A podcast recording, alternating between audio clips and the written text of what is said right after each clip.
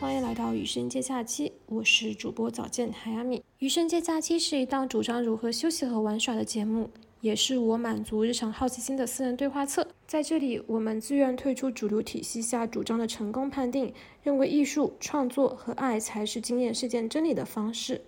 那这一期呢，请到的嘉宾是坏狗。去年五月，在上海封城之际。坊间流传着一种巨额包车，坐上这辆车，你就可以逃离无边无尽的恐惧、转运和封闭。这辆车的起点是上海，终点是成都，价格是两万块一趟。我一直非常好奇，是谁会坐上那辆车呢？坐上那辆车去到成都的人，后来都怎么样了？他们回到上海了吗？本期节目的嘉宾坏狗，当时他包了一辆从上海到成都的车。带上他的猫、他的朋友、他的家人，但是他当时不会想到，那几乎是逃难一般来的成都，最后却待了一年多。最近他又回到上海了，所以我来找他，呃，聊了聊这一年里他在成都的生活体验。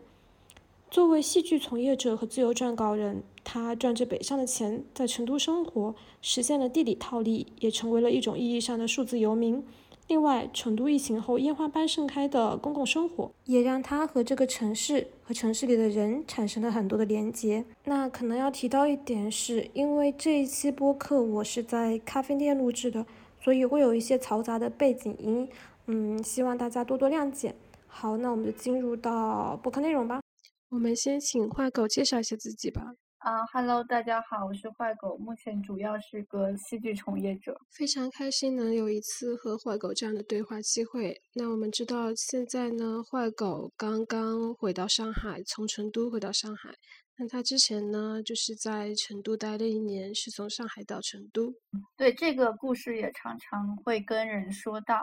嗯，因为呃，我和小健都是经历了去年上海的风控。嗯，那个情况我就暂时先不展开说了嘛。那呃，当时到了五月的时候，我觉得我自己到了一个承受的临界点了。然后正好那个时候，差不多四月底，陆续的会有人可以在风控中非常艰难的离开上海。我也有点就是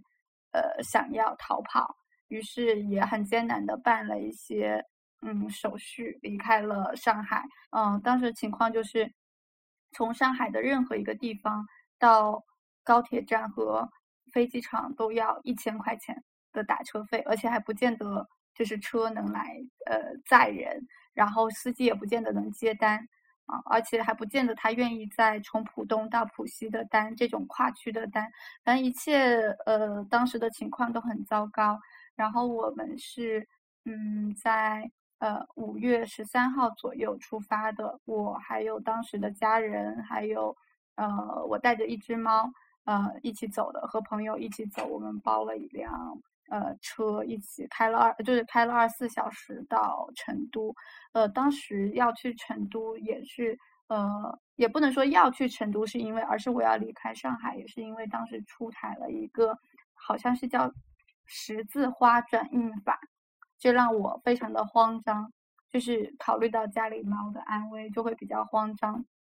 反正种种原因吧，我决定要离开上海。那去年会常常被问，就为什么是成都？为什么选择成成都？呃，为什么不是选择我的家乡，或者是周边更更近的大城市，比如说像杭州？这个问题我被问了很多遍。简单来说，就是因为成都当时的政策相对来说是最友好的。在其他地方普遍都需要十四天集中隔离的情况下，成都呃就是它的明文规定就只要七天，就其他地方要么是四天，要么是七加七，并且加七的部分，也就是居家的部分是执行的蛮严格的，至少从纸面的我能呃得到的一些信息来看，还蛮严格的。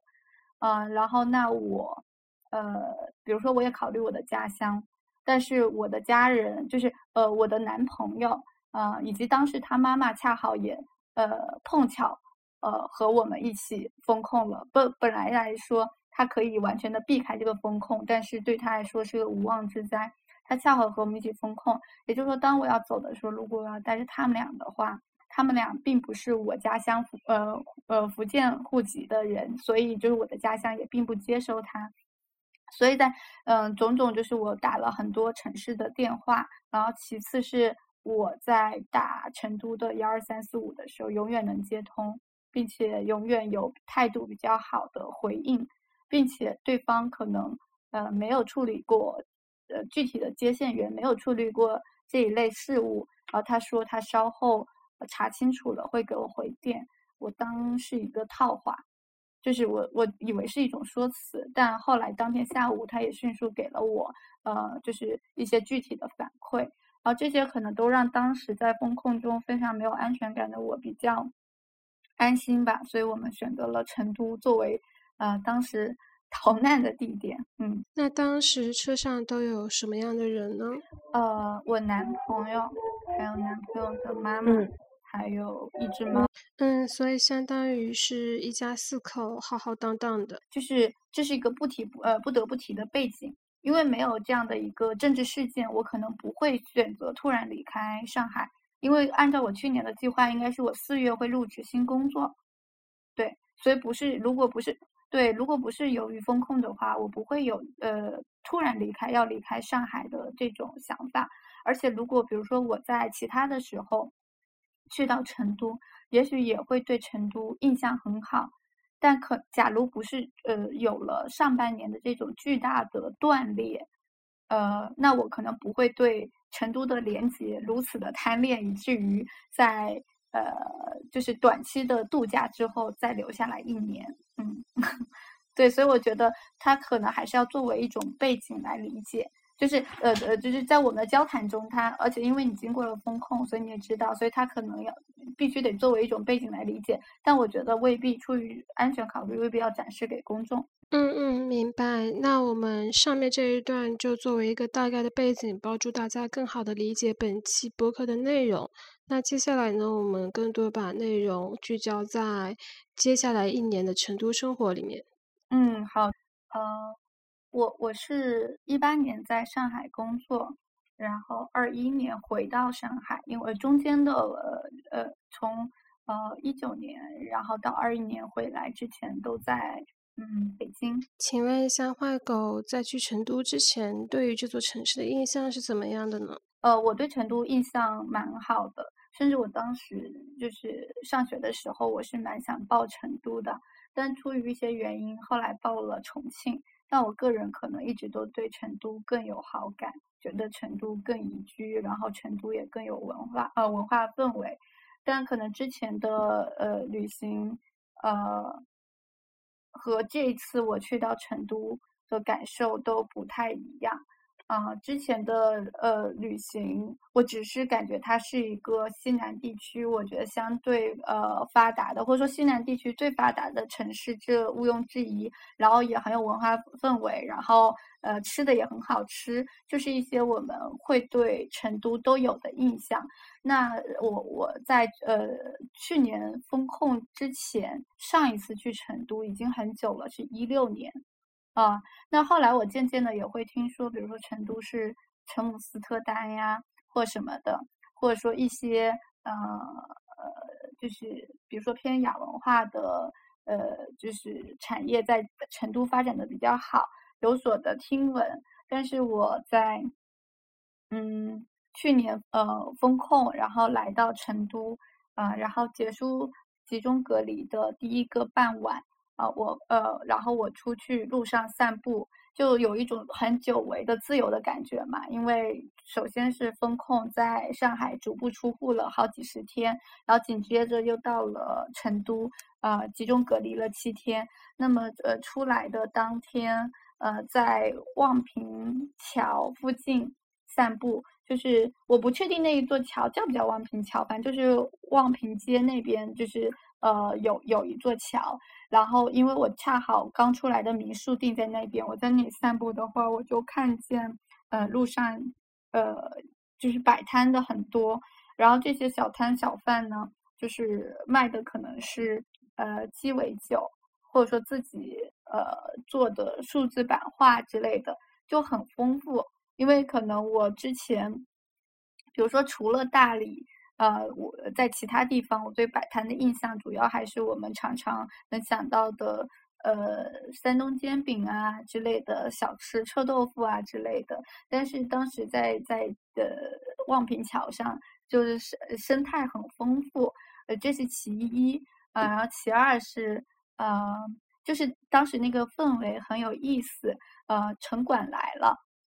然后我以为大家会稍微有点惊慌失措，或尽量的就是跑一跑，但大家都没有太太动。然后呢，那城管也就是象征性的就是交代几句，然后就背着手走了。然后有个摊主就拿着望远镜，嗯，看他，然后确认他确定走远了，然后又继续气定神闲的坐下来，然后喝鸡尾酒。我就觉得那氛围挺有意思的，然后于是我就好奇嘛，我就问是不是，呃，就是呃这边城管管的严不严啊什么的，呃，然后他们说，呃今天来早了，城管九点下班，今天出摊早了，当时大概是八点半左右，要是迟点来就赶，就是就是。嗯，就不会赶上城管来突呃来来检查了。就是我觉得那句话也很充满了 成都人民的一种就是呃生活态度吧。因为像呃我们常常会说早起的鸟儿有虫吃，但是成都就恰好呃他们会比较就是追求闲适，所以他当时那句感慨说今天出摊出早了，我觉得也蛮有意思的。嗯，那你有观察到那些摆摊的小贩一般都是什么人群为主吗？因为可能就会让我联想到去年疫情之后有一个摆摊经济的复苏，然后在上海就会巨富长、巨鹿路、长乐路和富民路那边就有很多年轻人去摆摊，要么是卖鸡尾酒啦，或者是卖一些糕点、甜点，就是一些比较新香、新兴和时尚的东西。然后那些摆摊的年轻人其实都还挺所谓的挺亚的，就是，嗯，他们打扮都非常新潮，然后也非常擅长于用一些社交媒体，比如说像小红书这些去宣传自己。所以我不知道就是在成都会是怎样的年轻人在摆摊呢？嗯，就是呃，找见呃，最近刚到成都，我没有发呃，我不知道你有没有发现，成都一个很有特色的地方是成都，它是。呃，可以占道经营的，对的，我觉得这点，对这点很特别，就是它可以占道经营，所以不管是古着店，还是小吃店，还是咖啡馆，基本上都会有外摆区域。所以我我觉得可能我们的播客前面还是得放一点我前面讲的，呃，关于风控逃至成都的事情，因为我会觉得这跟我后面的故事很有关联。因为可能恰恰是，呃，我经历了风控这样一种巨大的断裂，所以我到了成都，对这种松弛的气氛还是感感觉很舒适的。而且也因为我足不出呃足不出户的悬浮在了五楼，所以当我到达成都的时候，我几乎能在户外的时候就在户外。而且我那天想了一想，可能在成都这一年，我几乎没有在室内吃过饭。就是即使是堂食有外摆区，我也一定坐在外摆区，啊，尽管就是外摆区可能它临近马路啊、灰啊什么的，这些我都不太在意。我就是我觉得这点很奇妙，就是我确实没有在屋顶，几乎没有在屋顶底下吃过饭了，除了一些和朋友的夜宵。嗯嗯，所以就是前面你说的，嗯，摆摊，呃，这个我想想，因为我缺席了在解封之后上海的很长一段时间的生活。因为那个时候我的心态就是，呃，我不太有勇气去面对那个千疮百孔的城市，所以在解封之后，理论上我应该要回上海搬家，嗯，但是我一直在拖延这个事情。上海的房子八月底到期了，所以我我就一直拖到八月底才回上海搬那家。其实理论上我可我我可以更早的来处理这个事情。但是我觉得我当时的状态就是一直在拖延，就是而且临近要回上海的时候，我心情非常的糟糕，就是我会觉得有一种我无法去面对那个城市的这样的感觉。对，但是因为合同到期了，我必须去处理。我不如果我不续约的话，那我就必须去把东西给搬掉，然后我在那个时候才呃才回上海。嗯，然后大概搬了呃搬了一些东西，嗯，然后把房子处理掉之后，打算呃九月五号左右回到成都，但是九月一号成都就封控了。嗯嗯，对，所以当时我呃考虑到家里的猫还有狗都还在成都，当时是拜托朋友帮我照顾。但是因为突然封控了，于是我就立刻买了机票，打算回成都。但是去年的出行状况，就大家也知道，就是机票它很容易就会被取消或者延误，嗯，于是它就一直在取消，然后一直在取消，我一直在买新的，一直在改签。到后来我发现这样实在不行了，所以我就最后决定坐高铁回去。但是我呃买呃就是高铁票的当天，上海是刮台风，所以交通大堵塞，所以我还错过了我的高铁。于是我又当时又立即买了一张去西安的，然后到达西安之后，立刻又从西安坐高铁到成都，呃，然后这样来就是抵达成都，就是呃自投罗网的来进行风控，因为当时家里的就是动物需要照顾。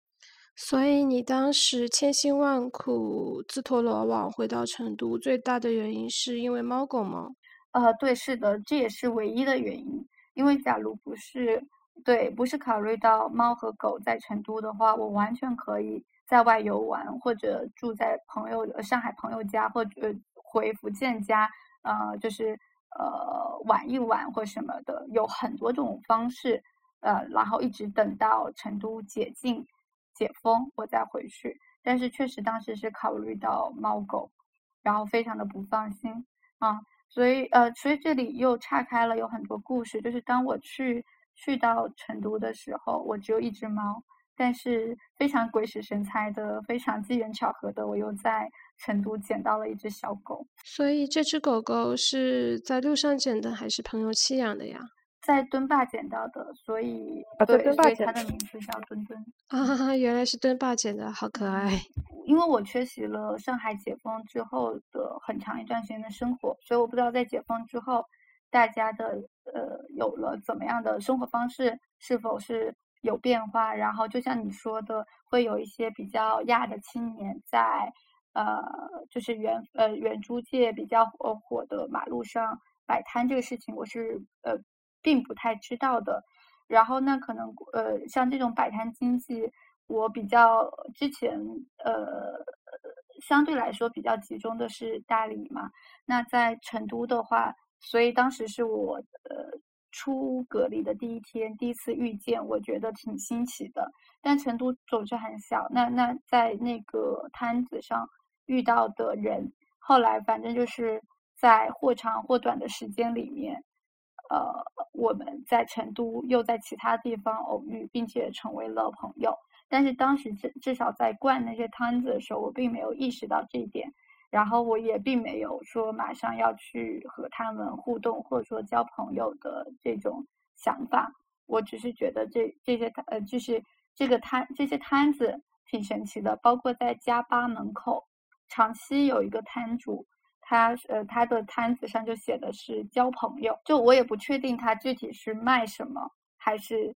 在干什么。呃，我没有跟他互动过，我我只是觉得还蛮有意思。然后那另外的话，呃，像在成都，呃，现在可能会比较多了。去年的话，比如说我会有看到那种后备箱咖啡，这在大理也很常见。对，当时在成都的街头会看到。后备箱咖啡或者后备箱提拉米苏，就是一辆黑色的轿车，然后把后备箱支起，然后就正好挂上招牌，啊，然后提拉米苏四个字，对，然后就是卖卖完就就是就是随卖随跑，反正也很方便。那在玉林的话，大概在长叶书局那条路，呃，也就是玉林菜市场所在的那条路。最近这样的就是摊摊车也越来越多，然后这也是我的一个观察，因为我住在玉林，呃，菜市场附近，呃，那我会发现其实今年摆摊的年轻人是要比去年多很多了，所以我也不知道这是不是由于经济下行、失业率上升，呃的一个，嗯，一个现象吧。就非常灵活就业。啊，对对对，像菜市场那边会有很多的小农来贩卖他们的农作物，那年轻人会有很多的呃，就是摆摊方式，比如说卖大福、卖雪媚娘，然后卖嗯丝娃娃。那丝娃娃很少有像他们这样卖的，比如说卖一块钱一个、两块钱一个，对。然后反正他们，呃，总之我觉得玉林菜市场比去年更热闹了，现在已经像是一个夜市的规模了。在傍晚天黑之后，就你感兴趣的话，也可以逛一逛。我觉得玉林菜市场还是很好逛的。嗯嗯，我现在住在北边，离玉林那一带还挺远的。不过我相信肯定会有机会的啊。然后说到你所居住的一带的话，就是你在成都大部分生活区域是以玉林为主吗？嗯，对的。呃，然后那个摊子，我再把那个摊子补充完。嗯，当天呃，当天我们在就是呃望平街的桥上有看到一个年轻人，他在卖他自己的作品。然后他把这个称为视觉疗愈的作品。那后来我又常常在成都的其他地方遇见他，比如说加巴门口啊，呃，方塘对面啊，还有就是呃有在在遇见过他。呃，那呃，然后另外一个印象比较深的摆摊是鸡尾酒。啊，那我当天晚上有进他们的社群，然后后来又在。其他地方也有遇到这种摆摊卖鸡尾酒的，然后被我称为“摊摊酒吧”。嗯，然后我这边有有就是有照片。嗯，那摊摊酒吧比较出名的一个是叫暗涌，他现在在呃宁家桥地铁口附近有开了家实体店，但是在这个实体店之前，他一直是靠一个三轮摩托来卖他的酒。三轮摩托上有他们的。呃呃，餐椅，然后还有一些简易的餐桌，然后它的所有的工具材料都放在上面，然后呃，然后一个就是长头发的男生，我们都叫他罗老板，就罗老板就是开着他的三轮摩托，在成都的一些固定据点来呃售卖他的鸡尾酒，三十块一杯。嗯啊，然后他们上周在呃，在酒吧里面就是就是做了一个就是开放的 KTV 啊，然后我本来想转发给你的，然后他们基本上每周都会有一次诗会，嗯，然后他们最近打算把最近朋友们在诗会上的作品集结成册，然后做一个独立出版。嗯嗯啊，我感觉这种还蛮有意思的。就是不知道你知不知道，北京有一个酒吧叫跳海，它其实诞生之初的故事和这个也很像。嗯，北京跳海是在北京封控的时候，老板在自己家里搞了一个酒摊，然后把朋友们叫过来喝酒，喝多了之后，然后呃，就是北京可能就会有一些风控，大家没法再出去堂食。也没法去到别人的家里，他就开始做起了外卖的生意，有很多闪送。然后再是后来解封，应该是没到解封的时候，他就开了一家自己的酒吧，叫做跳海。嗯，这个就很像这个三轮车的故事，先从一个最小单位的个体，从一个最小空间的客厅开始卖酒，然后再到开一个自己真正的线下空间，或者去交朋友，或者举办一些活动。然后现在跳海其实也是开到了全国各地各个地方，嗯，但它最早的雏形其实是从就是二狗老板的那个客厅开始的，嗯，对。然后呃，这个呃酒摊的话，我发现他的时候，他在长悦书局，嗯。嗯，然后他可能固定在我刚说的这几个据点之前，在没有实体这呃就是实体店之前，他在这几个据点来来回跑。呃，因为他有三轮摩托车，他当然也可以去到更自由的去去到其他地方。但是为了方便大家找他嘛，所以就主要固定还是在这几个据点。所以他每天会大概在他六七点的时候。发条朋友圈说上钟了，今天在加班；上钟了，今天在科华北路 之类的话，就大家可以根据他的朋友圈来呃找到他今天的位置，对，然后就可以过去喝一杯。对，所以三人车就成了他们一直停在店门口的一个标志。然后因为呃呃，就是玉林其实很小，就是脚程之内都能走完。所以你前面问我是不是大部分时间都在玉林，也确实如此。就是我在成都，其实我的生活还蛮怎么说，还蛮孤岛的。就是我一直在我的舒适区，也就是玉林内，因为玉林已经可以解决我的大部分需求了，不管是。呃的吃喝住行，还是说文化，就就是很少需要出玉林，所以我也常常就是呃带朋友来，然后会把我比较喜欢的，就是小店或什么的，反正就带他们逛玉林。就是我不敢说带他们逛成都，因为我会发现，其实我无论在哪里生活，都会这样，都会形成这样。就比如说我在北京，我在胡同里面住，所以我很清楚胡同哪里好玩。但我其实也很少出二环以内，除了去工作或者见甲方，我也不太去爬呃北京周边的野长城或野山，就是那些对我吸引力有限。就是我可能还是更喜欢去呃看别人的日常，就是包括旅行对我来说也是最大的意义是参观别人的生活。所以就所以就是我我在北京，我也会觉得离开北京之后，我会觉得我也对北京一无所知。就是我我我就是我所了解的，无非也是东城区和西城区的互通而已。那在玉林也是这样子，在成都的玉林，在上海的话，我觉得在上海又另说，就很奇怪，我对上海没什么探索欲，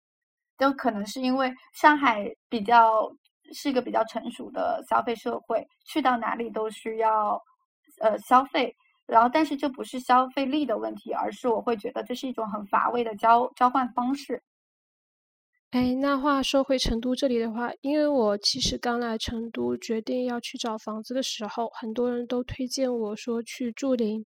呃，去住玉林。然后我们听众朋友可能如果对成都不是很熟悉，也会像我一样，一开始并不知道什么叫玉林。嗯，那作为一个在玉林生活过一年的异乡人，如果让你去描述玉林，你会怎样去概括它呢？哦，说到这里有个笑话可以讲，就是我刚到玉林的时候，呃的嗯感觉会很像是，呃。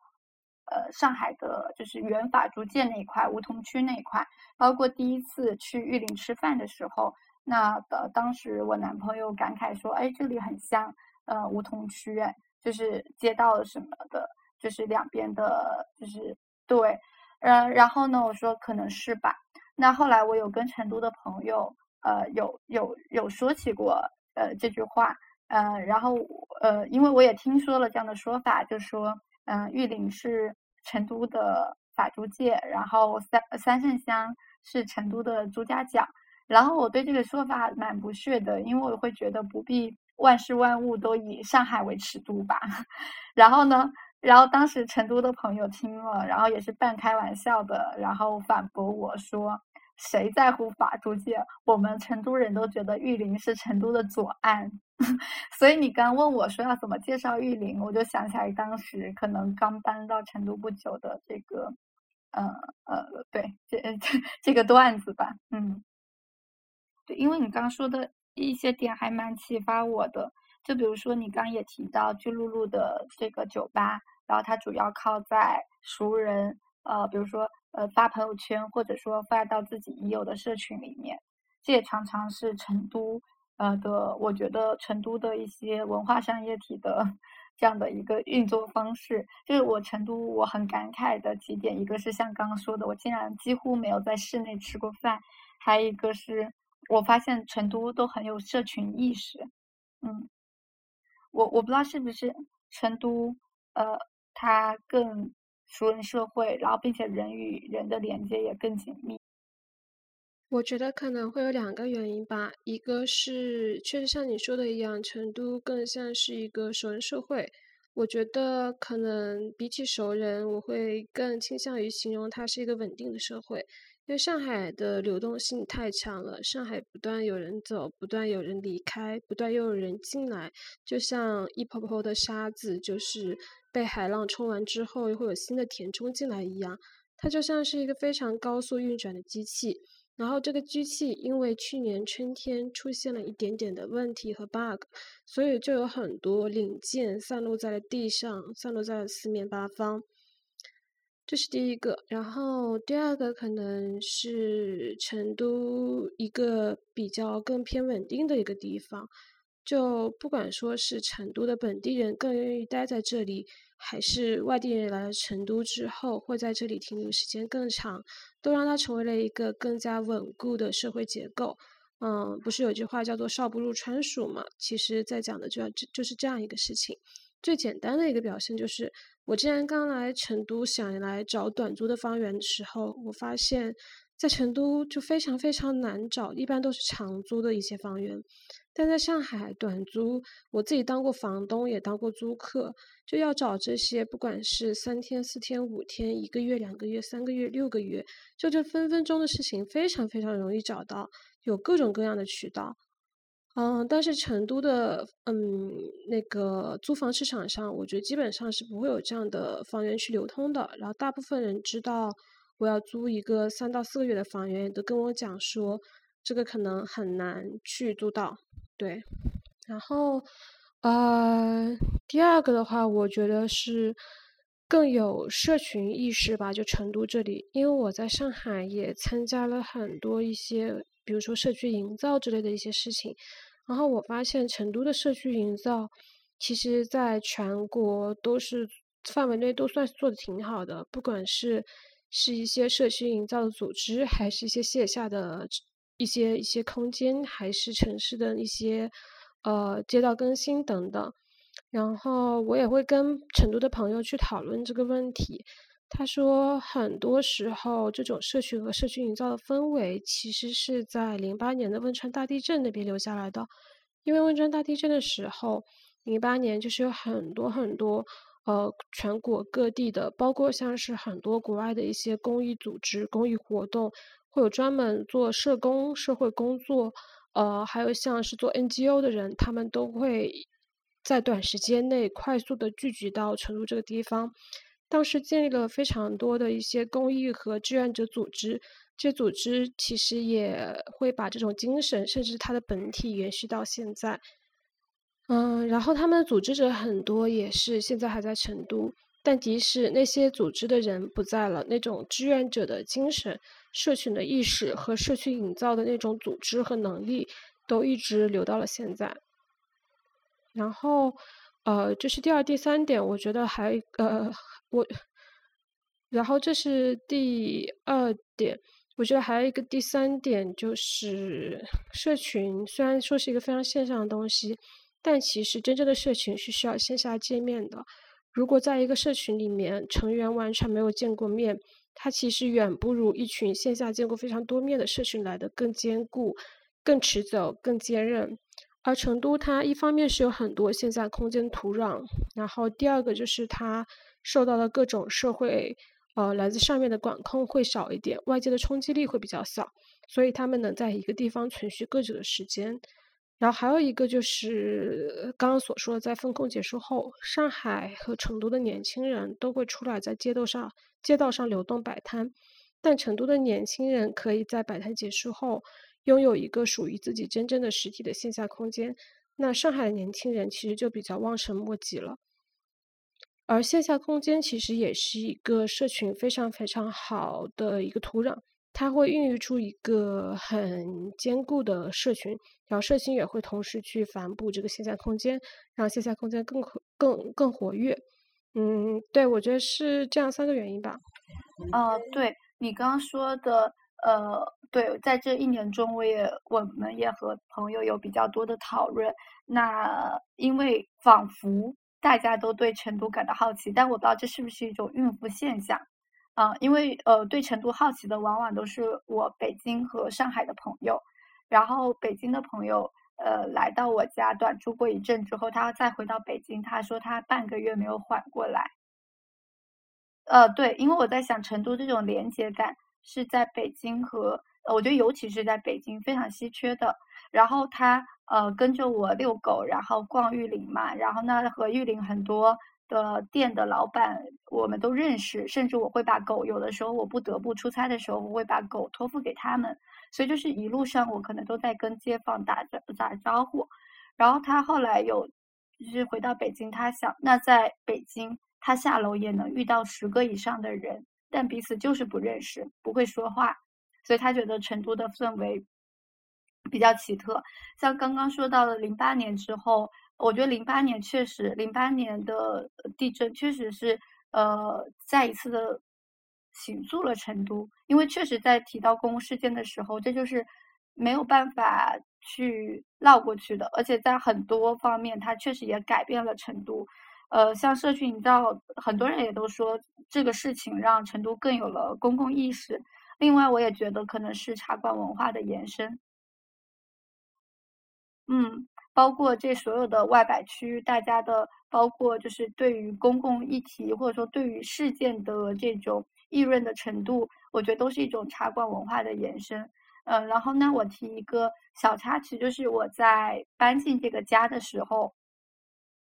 呃，然后因为就是家徒四壁，因为我也比较喜欢租完全空的房子，这样子我可以去比较好的去布置它，就是比较任我心意的去布置它。因为如果摆着很多房东或者说前房客留下的东西，我反而有点就是局促，不知道该怎么处理，所以我就在楼下。捡了一些呃呃旧家具，就是比如说竹椅啊什么的，然后我我会观察到我楼下的邻居，呃，也就是门卫娘娘和她的丈夫，呃，每每天晚上都会在那里摆茶席。这种茶席当然也不是多精致的茶席，但是这个门房的位置正好承担了一种村口大树一般的这样的地理位置，就大家在那里交换信息。哦呃，然后呢？但是我当时并不知道，我在捡了一个茶几，是他们的茶席专用机，所以呃，所以后来他还是非常踌躇的来问我说，能不能换一块，能不能我捡另一块回去？他把让我把那一块就跟他们换一换。对，所以我就觉得，就是成都街头是处处都会有这种茶馆文化的延伸。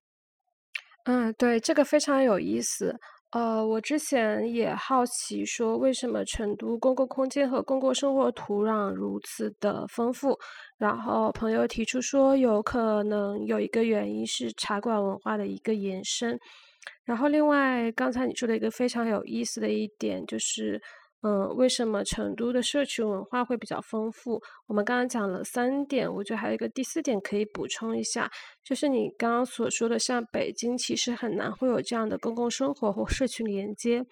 我觉得很大一个原因就是北京太大太大了，你去哪里都很不方便。它的地铁是四四方方的，所以你要绕很多的时间去到另外一个地方。然后如果你要打车的话，北京就很堵嘛，大家也都知道，所以你去哪儿可能都要至少花一个小时的时间，我觉得这个成本还是非常高的。然后在成都，我觉得成都还算挺小，就算我住很北边、很北的北边，我去南边参加活动也就半个小时左右。然后如果你生活在玉林的话，你的生活尺度就更小了，所以。嗯，你就会有更多机会跟邻居成为朋友，和朋友成为邻居。这一点，我觉得在我自己的观念里是非常重要的。因为你提到说，你觉得上海是一个非常商业化的城社会，你对上海可能没有太好的一个印象。然后，我觉得我自己住在上海的话，因为我是住法租界那一带，呃，前法租界、旧法租界，然后我觉得会跟你在玉林住有点像。所以可以提供另外一个角度，就是，嗯，比如说上海的法租界是成都的玉林，因为确实它的街道尺度很小，呃，我当时住在那边的时候，去哪里都可以在骑行十分钟之内完成。然后因为上海就是疫情封城的原因，很多邻里之间是完全不认识。大家都很忙，都有自己的工作，都有自己事情，都有自己的社交圈，所以平时都是陌生人状态，不会打到照面。但因为封城这个关系，很多社区就需要团购嘛，然后有一些信息也需要互通有无，所以大家建了群，有了联系方式，开始交流，就互相能有一个认识彼此，并且去互相帮助的机会。所以解封之后，其实很多人也就互相认识了。然后我自己的话是住在武康路上，这是一条呃非常消费主义、非常网红的街道。但我觉得很有意思的是，我能够在里面缔造出一种邻里之间连接，就好像你带着朋友在玉林能够跟各种街坊邻居打交道一样。我住在武康路的时候，我也认识就是这条路上所有的小商贩、网红店店主、古着店、咖啡店。然后，呃，就是我有一次带朋友在这条街上逛的时候，就发现每次进到店里都能跟店主聊两句，就很熟客、很熟人那种感觉，他就非常非常的惊讶。然后我就跟他讲说，这家店什么时候开的，它有怎样的故事，然后背后主理人是怎么样的，他有一个什么样的人生等等。所以这个就是我在。上海的一个生活体验，不过我觉得它跟成都有一点不太一样，这个是需要一些契机的，比如说大机器突然运转失灵了之后，然后民间开始不得不自自发的产生一些连接，去自救也好，自助也好，嗯，但可能我觉得成都不需要这样一个契机，它已经有自发的这样一个连接在了。对，这可能是虽然我在上海也很有连接感，也很有那种附近的缔造，但它可能跟你在成都也不是完全一样。嗯，对，我觉得呃也是有这个原因存在的。刚刚找见就是。呃，也不是刚刚，是在之前的之前有提到说，比如说上海，他们在呃解封之后，年轻人们也有一些机会尝试，比如说地摊经济什么的。但是之后他们还是会回到写字楼里做白领。然后，但成都仿佛年轻人们他们会有一些去拥有实体店这样的机会，因为两地不同的就是运作成本，还有包括租金这些，呃，就是是非常悬殊的，人力这些也是非常悬殊的。所以可能以我呃比较就是浅薄的一年的生活经验来说，我会觉得在成都做自由职业或者说创业的启动成本会要低很多啊。那那我会觉得我在成都很开心，也是有一些幸运在的，就是我是在用转移支付的方式来，呃，就是来支付我在成都的呃生活。所以就是朋友问我，哎，你在成都忙什么？我说我。我在成都不忙什么，我主要在转移支付，然后这只是个开玩笑，是呃呃，那在去年，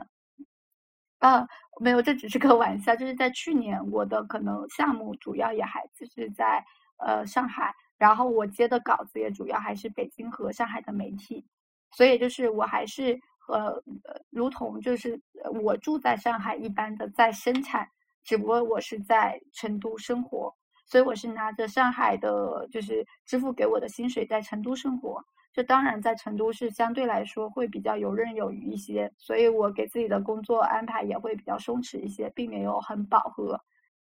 嗯嗯，这一点其实就是蛮像我们现在所说的数字游民和地理套利的一个概念，就是你赚着呃你在远程工作赚着发达国家或者是一二线城市的钱，然后选择在一个物价比较低廉的地方生活。然后就是利用这种汇率差过上一种更好的生活吧，可以说是。其实这也是我的博客非常倡导的一种工作和生活的方式和理念。那呃，坏狗怎么看这种方式呢？所以有时候我也会反思，呃，我在成都的开心，嗯，一部分是出于幸运，因为我也了解过成都的嗯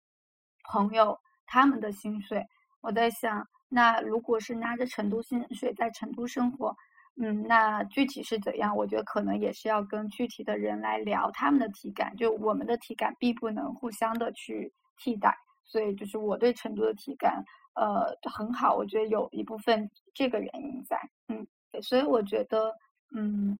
像租金，嗯，还有人力成本低，也是成都目前呃这个生态的。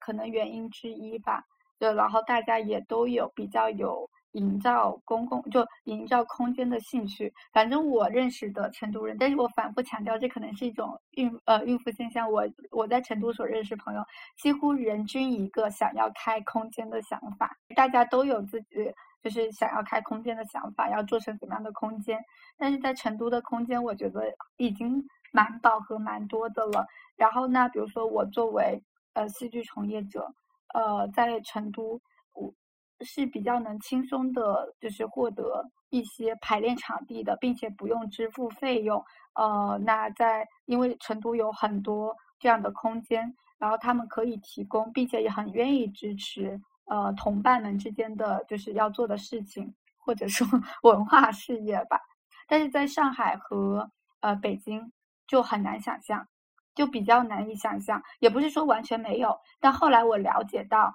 也还是通过一些渠道可以得到免费的这样的场地支持。当然是可以的，但它不像成都那么普及。在在北京，我们通常，尤其是一个商业剧目，我们肯定会考虑的是去租排练厅，比如说像呃七七剧场附近那边被称为戏剧横店，因为那边有很多的排练厅，有很多剧组同时在排练。那在上海，我想的，即使我不是去用呃专门的排练厅，我是用呃朋友的场地，但是在上海，反正我觉得在这个语境里面。我们也都会更在商言商的去讨论，那是怎么支付，或者说是怎么赞助。但是在成都，这个事情就会变得更弹性。嗯，弹性，我很喜欢这个词。然后我对你刚才所描述的那些也非常深有体验。就是我自己会发现，我生活在上海的时候。嗯，我在上海会参加很多很多的活动，然后你会发现，除了那种比较官方的大型的，嗯，就比如说上海的鸟屋书店啦，或者是陆家嘴读书会这种比较大型的活动之外，其实大部分的由个人发起或者品牌发起的活动，可能都是要收费的。嗯，这就是你说的，上海更像是一个商业社会，你一切东西都要去买的，你所有的体验、你的讲座、你的活动。你都是要拿钱去交换的，这当然也不是什么需要批评的事情，因为在上海，大家普遍就会有一个共识，说我们是需要活下去的，空间有一定的成本，人力是需要成本，那这些都是钱，所以如果我们要可持续的发展下去，就是需要有一定的那个收入来支撑，所以大家并不会觉得这是一件不对的事情，也非常乐意去为。这种体验和活动去买单，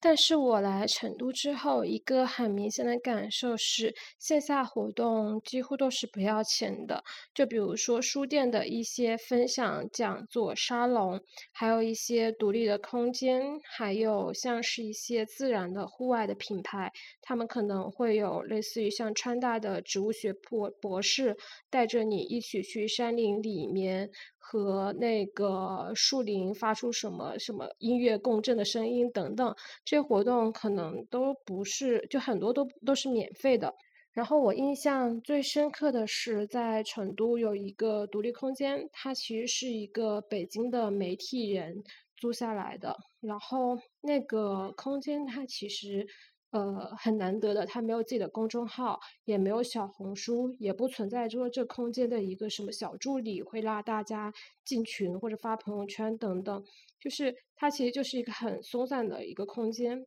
嗯，然后在里面会举办很多的一些公益性质的或者是社会公共议题的一些活动，在活动开始的时候，主持人就会给大家讲说。嗯，你们不要拍照，不要发朋友圈，不要在公共平台里面去分享这个东西，不要录音，不要录像，因为我们不太需要很多人过来，我们也不太需要你们的宣传。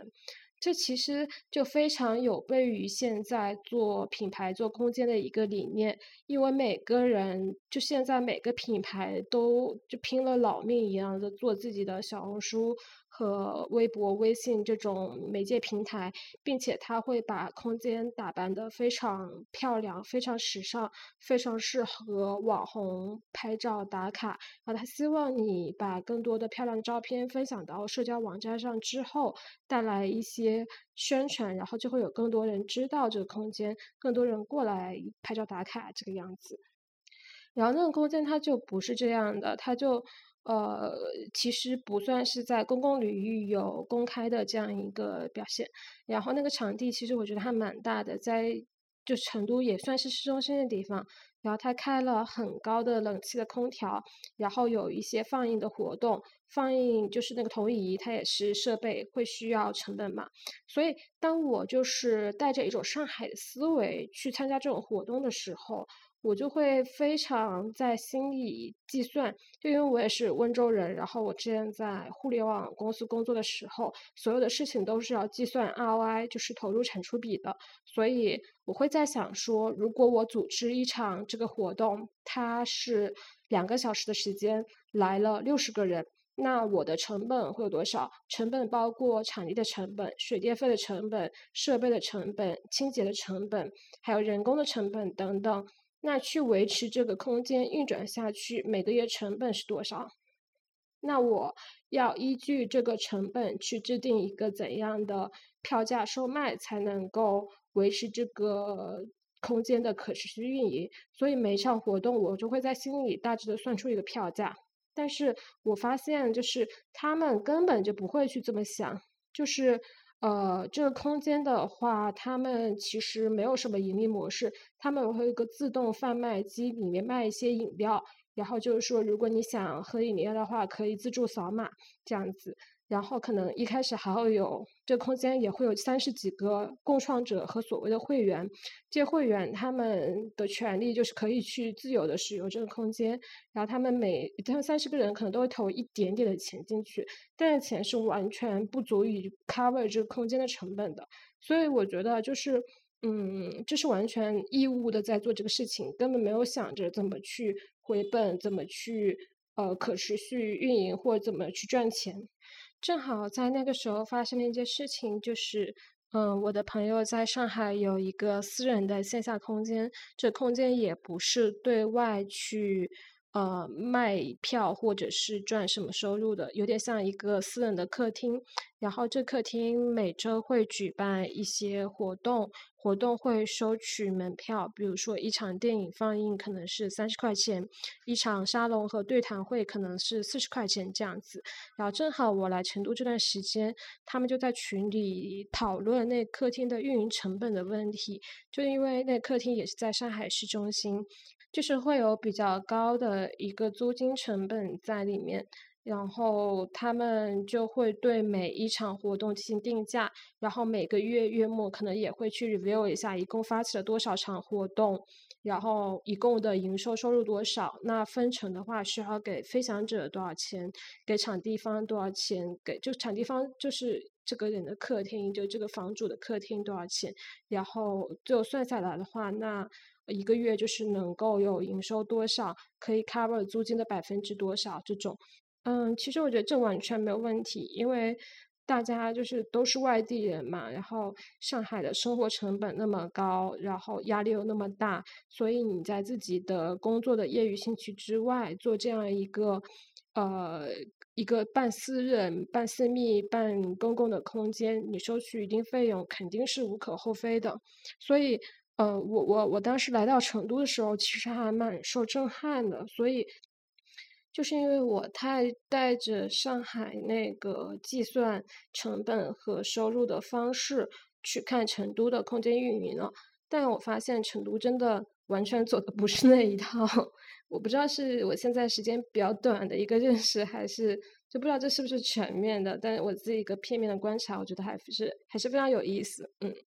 啊，我我非常理解你的这个感受，因为我刚到成都的时候，呃，我也会以上海的物价去 打量成都的物价，对，会有这样的一个，但是我可能你就呃，就是呃，就是我我我可能我换算的没有就是你那么精确，所以我没有在心里在嗯计算换算这种过程，但是成都会让我觉得感受比较好的一点是它的这种交换方式是比较丰富的。然后呢，待会我有一个具体的例子要说，呃，那可能我对上海，呃，其实我对上海也是呃充满赞美的。就算说我个人是比较反消费主义的，那和上海的一些精神比较 背道而驰。然后我对上海缺乏探索欲，是因为我觉得上海呃太它的交换方式太单一了。用钱去交换一切，我觉得是一种非常没有想象力的行为。但是不代表我不喜欢上海，至少我很喜欢上海，在上海工作非常的顺滑，然后大家比较有契约精神，会比呃实话实讲会比在北京好很多。嗯，但北京又是不一样的气氛了，所以这是我比较喜欢在不同城市之间。去居住的原因，因为不同地域的性格、城市性格和色彩可能都很不一样。那嗯，你前面讲到公共空间，那很多朋友都会感觉成都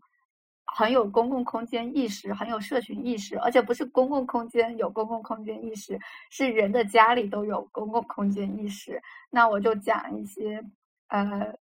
呃，具体的例子，比如说我在成都认识的朋友，有不少会在自己家里面做展览，或者做工作坊，或者呃开音乐会啊。然后这个事情不是没有在上海出现过，我我在上海也看到这样的展讯，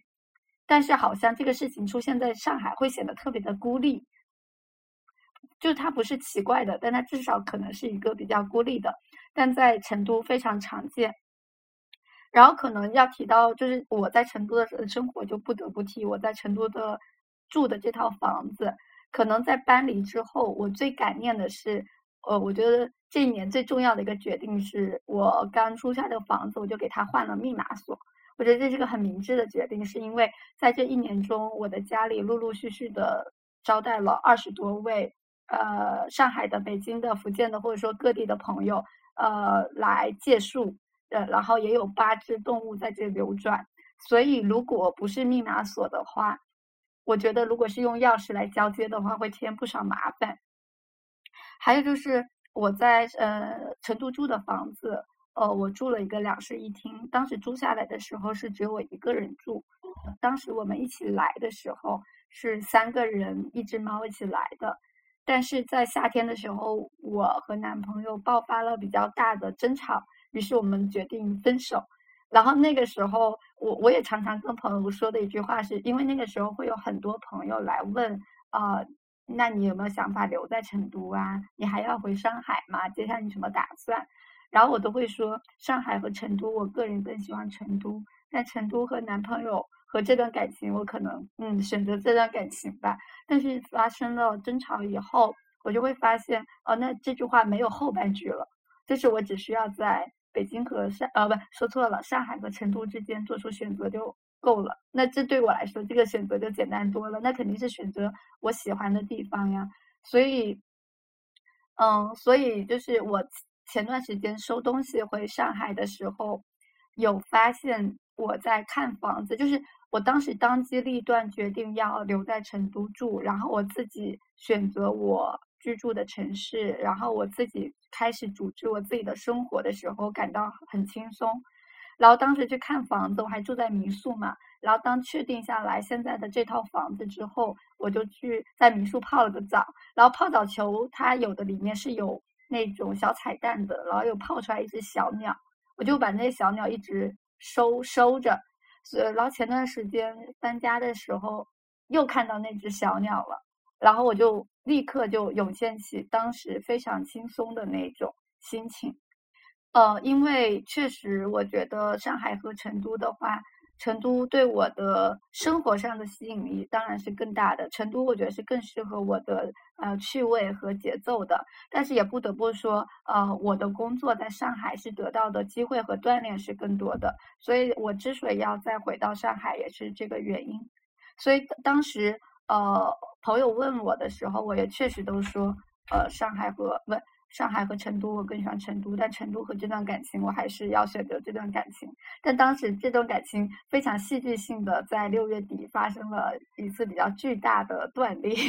所以我就觉得，哦，那后半句就不存在了，我只需要做全半前半句的选择就行了。所以就是非常果断的，在民宿到期前，可能一两天内就立刻。就是看好了房，然后，然后，并且计划好了接下来的生活，对，啊，然后，但是我做这些决定的时候，一般都比较快啦，所以当时是感到非常大的轻松，因为我确实要回到上海的话，很大程度也是出于职业上的考虑，或出于维系这段感情的考虑，所以当时感觉很轻松，呃，然后这里可能要提到我在成都租的是一个两室一厅，它呃它只有呃我在上海租的房的房价的四分之一，然后当时在上。对，当时在上海租的房是一室一厅，我和嗯男朋友一起住。然后在成都的话，我之所以要住两室一厅，然后这可能也回应了呃早见呃就是我们稍早一点闲聊时候的问题，就当时是怎么来到成都的，以及遇到了怎么样的状况。那当时我们是在风控的时候来到成都，然后呃。呃，结束了集中隔离之后，我们就需要去找暂时落脚的地方，因为当时在我的概念里是并不打算在成都待，然后是想着呃差不多待一个多月，呃就要回到上海去继续工作，呃，然后那时候甚至我连一个月本来都没有给成都留，因为当时带着从上海逃过来的惶恐，我是觉得成都同样是作为一个。有两两千万人口的大型城市，而且普天之下莫非王土，它也有可能会被封控。所以我当时的想法是想到村里去，想尽量找比较村的地方，这样即使封村了，我应该也还可以房前屋后走一走。这是当时的想法，所以也是在嗯排除了很多地方之后，呃，暂时决定留在成都。嗯，但是当时非常战战兢兢，就一有什么风吹草动，比如说成都有病例了，我都会非常紧张，会担心是不是要封了。那我暂时居住的这个民宿，它避难性够不够？就比如说它有没有可以开火的地方？嗯，然后假如就是我会不自觉的会去这样设想，就是假如这个地方、此地我居住的城市或者我居住的这套房子正在遭遇风控的话，那我可以怎么样？有我的上海经验来让自己生活的不，就稍微不那么局促一些，至少不要像在上海的阶段那么就是辗转不开那么痛苦一些。然后呢也是由于，嗯，呃，呃，那也是由于成都呃朋友的帮助。那就很巧，之前找见和我聊过，问我是不是在成都很多朋友。是的，这一年我结交了很多朋友，但是其实当时来到成都的时候，我就我只认识一名成都朋友。但嗯，因为我们结束之后要找落脚的地方，同期我有好几位成呃上海朋友都是嗯到成都来了，就是呃那我觉得大家这种选择。并不是巧合，因为就像我前面所分享的，当时成都就是政策最友好的地方，它也很容易成为这时候的上海难民所做出的一个选择。那同期我有很多朋友，嗯，就是因为躲避风控来到了成都，那大家都要找短期落脚的地方。然后我其中有一位朋友，呃，经朋友的介绍，然后住进了呃成都当地朋友的家里。是完全不认识的朋友，是在住进去之前完全不认识的朋友，所以当时这个事情是给了我很大的感动和触动的，就是成都这边，嗯，就是他们能够这样去接纳我们，尽管直接受帮助的并不是我，但是我很受感动，所以在，嗯，所以在就是。我自己租房子的时候，我租了两室一厅，我自己只需要消化其中一间，另外一间我是想着来招待各地的朋友，可以在我这里短暂落脚。然后我也跟当时呃，就是在嗯帮助了我朋友的朋友呃面前讲说，呃，那我现在有多的房间，所以之后你有什么朋友来成都的话，可以在我这里落脚。嗯，所以我会觉得是成都的一种。嗯，我不知道要不要用同温层这个词，是因为呃，我曾经常用这个词，但是现在我对这个词也充满了就是那种幻灭和质疑。对，那我们暂时还是用同温层这个词吧。就是呃，那在嗯成都，我们在这一种怎么说，就真的是呃举目无亲的情况下，成都的同温层接纳了我们，因此我们在并没有什么朋友的情况下，迅速的结交了一个同温层的朋友。那他们给予的呃我的帮助或给予我朋友的帮助都让我很感动，所以在我重新组织自己生活的时候，我就选择了一个更大的空间。当然，这还有个很大的原因，是因为能够支付。就比如说在上海，包括我也跟朋友分享这感受。就比如说，如果在上海，我想做同样的事情，就比如说我想多租一个房间来大庇天下寒士的话，我做不到，因为就是可能在上海的。的房租已经到了我能承受的一个临界点了，但是在在成都，我我可以，因为比如说租个一房一厅也不过是一千五六，但是我再加个呃一个房间可能是两千左右，那这中间的差价我完全可以 cover，那我可以去做这事情，但在上海我不行，并不是在上海不愿做，也确实是就是不能够，嗯，所以我会认为这是呃有很多事情是由经济决定的。对呀，你说那些在巨鹿摆摊的年轻人，他们摆了之后，难道就不想开一个线下空间吗？他们肯定也是想的，但他们能吗？他们就没法做。所以我觉得有时候不是你自己能决定的。然后我，我刚才非常受动容的一点就是，嗯，其实，在那个时候，去年。嗯，夏天的时候，我也确实看到很多上海的朋友都把成都作为了一个有点像逃难一样的地方。然后当时五月份、六月份还流行一种从上海到成都的那种包车，很贵那种。然后很多人坐上车之后跑到了成都，其实我不知道他们后面会有怎样的生活，然后又是什么时候离开了成都，在这个过程中又发生了什么。嗯，我没有一个具体或者是抽象的概念，所以今天跟你聊了以后，其实我也是看到了一种非常珍贵的个体经验和叙事。然后听到你说成都的朋友很有义气的接纳了这些上海流浪儿，呃，我觉得还蛮感动的，因为那个时候其实上海是有一些被污名化的，在网络上很多人看到上海。这三个月发生的事情，不管是落井下石也好，还是对于这种病毒的，嗯，就是耻感或者是污名化也好，他们就觉得你身上带着红码，你有不干净的东西，嗯，你不要到我们这边来。所以就是隔阂、冷漠，还有这种暴力是非常非常多的。所以也就更显得你刚才所说的那种接纳是非常弥足珍贵的，在那个特殊的时期。嗯，对，是的，呃，就是我可以呃跟你说具体的人名以帮助。好啦，本期节目就先到这里为止了。因为跟坏狗的录制时间比较长，所以我分为了上下两期。你刚才所听到的是上期部分，在下一期中，我和坏狗聊到了物品和流动，还有他在成都创造的自己的客厅。在下一期里，我们尝试去回答一个问题，就是经历了2022年，人们是否不再喜欢独居了？我们是否渴望和人有一些更深的连接？那客厅是否就是作为一个既公开又私密的场域，在疫情之后变得更加的受欢迎了呢？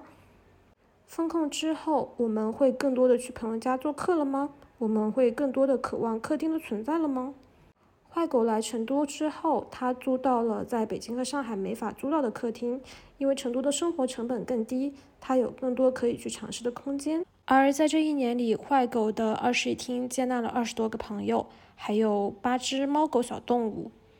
在下一期播客里面，我们尝试去解答的问题是。客厅是一种最小单位的公共生活吗？那我们就下期再见。下期可能在一周或者两周后放出，敬请期待。如果你喜欢这期节目，欢迎推荐给你的朋友们。如果你想交流和沟通，欢迎你写信到信箱哈呀咪幺八幺八点 gmail 点 com，也欢迎你追踪我的社交媒体，我的公众号是哈呀咪 h a y a m i。呃，我的微博、小红书、极客都是早见哈亚米，早上的早，看见的见。然后我的 Instagram 是哈亚米 H A Y A M I，下面有个横杠，然后再是 Kila K A I R A。我会把我的社交媒体放在 show notes 里面，欢迎大家一起来玩。